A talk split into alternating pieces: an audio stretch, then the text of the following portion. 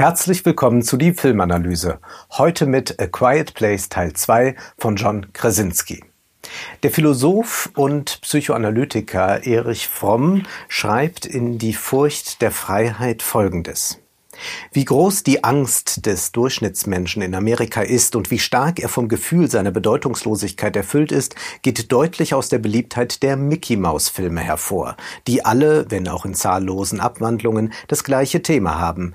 Etwas Kleines wird von etwas überwältigend Großem verfolgt und in Gefahr gebracht, von ihm getötet oder verschlungen zu werden. Das kleine Ding läuft weg und schließlich gelingt es ihm, dem bösen Feind zu entrinnen oder ihm sogar einen Schaden zuzufügen. Die Menschen würden sich nicht immer wieder die unzähligen Variationen ein und desselben Themas ansehen, wenn es in ihrem Innern nicht ähnliche Gefühle anspräche. Offensichtlich ist das kleine, von einem mächtigen Feind bedrohte Ding der Zuschauer selbst, der genau diese Gefühle hat und sich mit eben dieser Situation identifizieren kann. Natürlich würde er sich nicht immer wieder von diesen Filmen angezogen fühlen, wenn sie nicht alle glücklich ausgingen. Glücklich gehen diese Filme aus. Bei A Quiet Place wissen wir vom ersten Film schon, dass das nicht ganz so ist. Diese Dystopie hört nicht auf. Aber die Frage ist doch, warum sieht man sich diese Filme an? Oder ein bisschen schärfer formuliert, warum tut man sich diese Filme überhaupt an? Das ist das, was uns heute interessieren sollte. Es ist im Prinzip ähnlich wie das, was hier zu den Mickey Maus Filmen zu lesen ist. Bei Mickey Maus ist das aber noch ein bisschen leichter nachvollziehbar, denn diese Filme sind ja auch kurzweilig ulkig und haben dann auch noch diese ideologische Komponente. Aber sowohl der erste wie nun auch der zweite Teil von A Quiet Place da haben wir es doch eher mit quälenden Filmen zu tun. Wir werden als Zuschauer malträtiert. Und warum tun wir uns das an? Die Geschichte zunächst einmal ist denkbar simpel. Insektenartige Aliens greifen die Menschen an, sobald diese ein Geräusch von sich geben. Der Spielfilm verzichtet fast gänzlich auf Dialoge, nicht allerdings auf Sound. Wie die Aliens werden wir Zuschauer für leiseste Geräusche sensibilisiert. Knackendes Reisig oder ein weinender Säugling, alles kann zu tödlichen Attacken führen. Teil 2 beginnt mit einem Rückblick. Bevor die Dystopie Realität wurde, sehen wir dort die Familie Abbott, Vater, Mutter und die drei Kinder. Sie besuchen ein Baseballspiel. Es ist heitere Stimmung. Wir sind in einer Vorstadt und es gibt ein paar äh, Dialoge dann mit Bürgern, aber eigentlich scheint alles sehr harmlos zu sein. Plötzlich verdunkelt sich der Himmel, die Aliens greifen an und die Spießbürger, die rennen zu ihren großen Autos. Die Politik und der Staat, die spielen bei all dem keine Rolle. Von einer Krisenpolitik ist nichts zu sehen. Es sind bürgerkriegsähnliche Zustände. Jeder ist auf sich selbst gestellt oder auf den kleinsten gemeinsamen Kern, die Familie. Wenn wir mit einem solchen Szenario konfrontiert sind, dann sollten wir dieses nicht einfach so hinnehmen. Wir müssen bei einer Analyse auch immer fragen, warum ist das eigentlich so? Könnte es nicht anders sein? Interessanterweise geschieht aber genau dieser Blick auf den Film sehr selten. In der Regel sind zwar Zuschauer eifrig damit beschäftigt, die Details zu überprüfen. Ist das alles so korrekt? Kann es sein, dass mit Radiowellen irgendwie diese Ungeheuer verschreckt werden können? Ist es wirklich glaubwürdig, dass nicht irgendwo ein gut gedämmter Raum einzurichten ist, in dem ein Säugling auch mal, auch mal weinen kann? Das sind alles sehr berechtigte Fragen, aber sie versperren den Zugang zum großen Ganzen. Zu fragen wäre doch, warum greift ein so moderner Staat wie Amerika nicht ein? Warum verhalten sich in diesem Film alle nach dem Prinzip jeder gegen jeden? Warum wird ausgerechnet die Familie als wahrer, einzig verlässlicher Kern in der Gesellschaft inszeniert? Dabei ist die Geschichte der Moderne ja auch eine der Herauslösungen aus der Familie, sich Unabhängigkeit zu verschaffen. Davon erzählt ja beispielsweise der Pixar-Film Luca. Nun gehen die Mitglieder der Familie Abbott sehr respektvoll miteinander um, aber wir können uns dieses Szenario durchaus auch vorstellen mit einem tyrannischen Vater und dann ist die Frage, vor wem sollte man eher fliehen, vor den Aliens oder vor diesem Vater? Denken wir daran, dass mit dem Lockdown auch die häusliche Gewalt eklatant zugenommen hat. Zunächst können wir festhalten, der immense Erfolg von A Quiet Place Teil 1 und jetzt auch von Teil 2, es ist ein phänomenaler Erfolg. Dieser Erfolg ist auch ein Zeichen für die Rückkehr des Konservatismus. In Teil 2 ändert sich dies keineswegs. Durch das Mini-Prequel am Anfang wird schon einmal so äh, schon mal dafür sensibilisiert, wo es hingeht. Wir haben es hier zwar mit einer äh, kleinbürgerlichen Gesellschaft zu tun, aber die ist eigentlich, sobald irgendetwas kommt von außen, extrem unsolidarisch und ist eine Gesellschaft, in der man eigentlich sich nicht zu Hause fühlen kann. Auch erfahren wir im Laufe des zweiten Films recht bald, dass die Aliens nicht die einzige Gefahr sind, sondern da gibt es auch noch Menschen und auch vor denen muss man sich fürchten. Zwar begegnen sie dann einem Mann, der sie aufnimmt. Aber der Film hat es zu Beginn nicht versäumt, den Fremden schon als Bekannten einzuführen, damit wir gar nicht erst auf die Idee kommen, wie kann es denn sein, dass Fremde sich gut miteinander verstehen. Die Botschaft ist hier ganz eindeutig. Misstraue jedem. Frei nach dem Satz von Margaret Thatcher, es gibt keine Gesellschaft, es gibt nur Individuen und deren Familien. Diese Ideologie ist heute immer noch beliebt. Man muss sich nur einmal die Wahlprogramme von FDP, AfD oder CDU ansehen. Jene Politik aber wiederum sorgt dafür, dass diese Ideologie einem auch tatsächlich alternativlos erscheint, wo der Sozialstaat zerschlagen wird, das Kapital von unten nach oben verteilt wird und man mit Pandemien und Klimakatastrophen weitgehend alleingelassen wird, da liegt der Schluss dann irgendwann nahe, rette sich wer kann.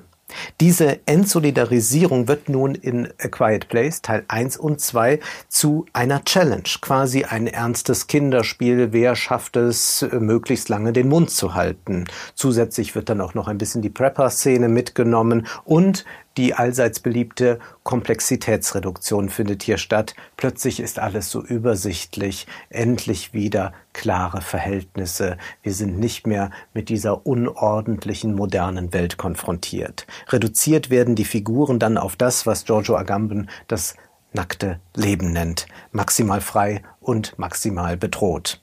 Kunst kann bisweilen anstrengend sein. Sie muss es auch manchmal. Sie darf überfordern. Sie soll uns auch verstören. Aber wir haben es hier nicht mit anstrengender Kunst in dem Sinne zu tun. Hier verstört uns nichts. Hier werden wir einfach in eine Regression hineingepresst mit A Quiet Place. Nein, A Quiet Place ist kein anstrengender Film, sondern ein Film, der uns zermartert. Warum aber setzen wir uns dem freiwillig aus? Adressiert werden hier Zuschauer mit einem autoritären Charakter. Zuschauer, die gequält werden wollen, die Furcht vor der Freiheit haben, um es mit Erich Fromm zu sagen. Fromm geht in seinem Buch, das 1941 erschienen ist, der Frage nach, warum Menschen sich autoritären Regimen zuwenden. Denn eigentlich hat man doch jetzt eine große Freiheit, die man genießen kann. Aber er erblickt da, das sagt schon der Titel, eine Furcht vor der Freiheit. Nach dem Mittelalter beginnt das Individuum eine Freiheit im doppelten Sinne zu erleben. Einmal die negative Freiheit, also man ist frei von gewissen Abhängigkeiten, Verpflichtungen, aber es gibt die positive Freiheit, also eine Freiheit, dies und das zu tun. Die Folgen aber aus diesen Freiheiten sind Ohnmacht und Einsamkeit mitunter und nun ist die Frage, wie kompensiert man so etwas wie Ohnmacht und Einsamkeit? Nun, man kann drei Fluchten antreten, so bezeichnet das Erich Fromm. Da ist erstens die Flucht ins Autoritäre, das zweitens die Flucht ins Konformistische und drittens die Flucht ins Destruktive. Beim ersten, bei dieser Flucht ins Autoritäre, können wir durchaus an die familiale Ordnung denken, die schon jetzt zu Beginn des zweiten Films etabliert wird und die ja auch durchexerziert wird während des ersten Films.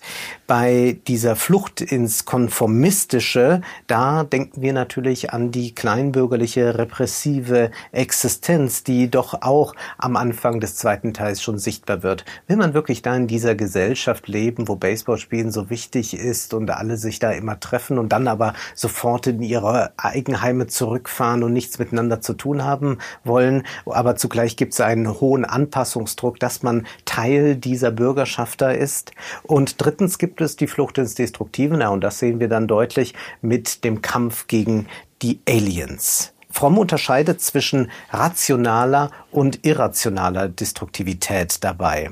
Rational ist es natürlich, dass man sich wehrt gegen irgendwelche Bedrohungen. Und jetzt könnte man sagen, das ist doch sehr rational, dass man sich gegen die Aliens zur Wehr setzt. Aber wir sollten hier vorsichtig sein. Das ist ja eine Setzung, die der Film vornimmt und die müssen wir nicht unbedingt mitmachen.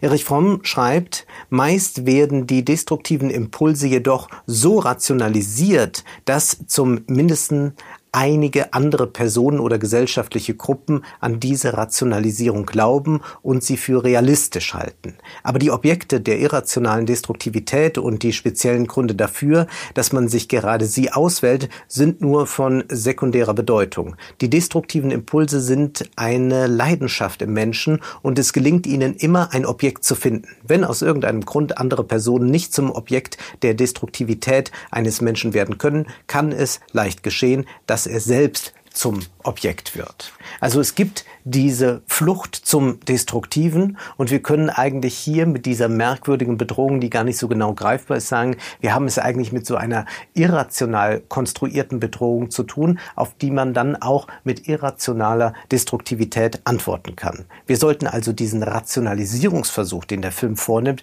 einfach verweigern. Und damit kommen wir zu unserer Eingangsfrage, warum tut man sich das als Zuschauer an? Warum sieht man sich einen solchen Film an? Es ist doch eigentlich verrückt. Die Kinos haben endlich wieder geöffnet und man unterzieht sich nach monatelangem Lockdown einer solchen Tortur. Warum nur? Aber Erich Fromm kann uns darauf eine Antwort geben. Mir scheint, dass der Grund der Destruktivität beim einzelnen Menschen in einem direkten Verhältnis dazu steht, wie sehr ihm die Entfaltungsmöglichkeiten in seinem Leben beschnitten wurden. Das Leben hat seine eigene Dynamik. Es hat die Tendenz zu wachsen, sich Ausdruck zu verschaffen, sich zu leben. Wird diese Tendenz vereitelt, dann scheint die auf das Leben ausgerichtete Energie einen Zerfallsprozess durchzumachen und sich in Energie zu verwandeln, die auf Zerstörung ausgerichtet ist. Anders gesagt, der Lebenstrieb und der Destruktionstrieb sind nicht voneinander unabhängige Faktoren, sondern sie stehen in einem umgekehrten Abhängigkeitsverhältnis zueinander. Je mehr der Lebenstrieb vereitelt wird, umso stärker wird der Zerstörungstrieb. Je mehr Leben verwirklicht wird, umso geringer ist die Kraft der Destruktivität. Destruktivität ist das Ergebnis ungelebten Lebens. Was sagt uns das jetzt? Weil das Leben mit seinen schönen Seiten immer stärker eingeschränkt wird oder nur noch sehr reichen Leuten vorbehalten ist, gewinnt der Zerstörungstrieb selbst bei der Freizeitgestaltung, beim Kinobesuch die Oberhand, weil die Entfaltung eingeschränkt wird angesichts der drohenden Katastrophen, angesichts seiner Politik, die so wenig dagegen tut, ist unsere Entfaltung eingeschränkt, der Zerstörungstrieb nimmt zu. Und viele wissen gar nicht mehr, wie zu leben. Und auch die gehen dann in diesen Film.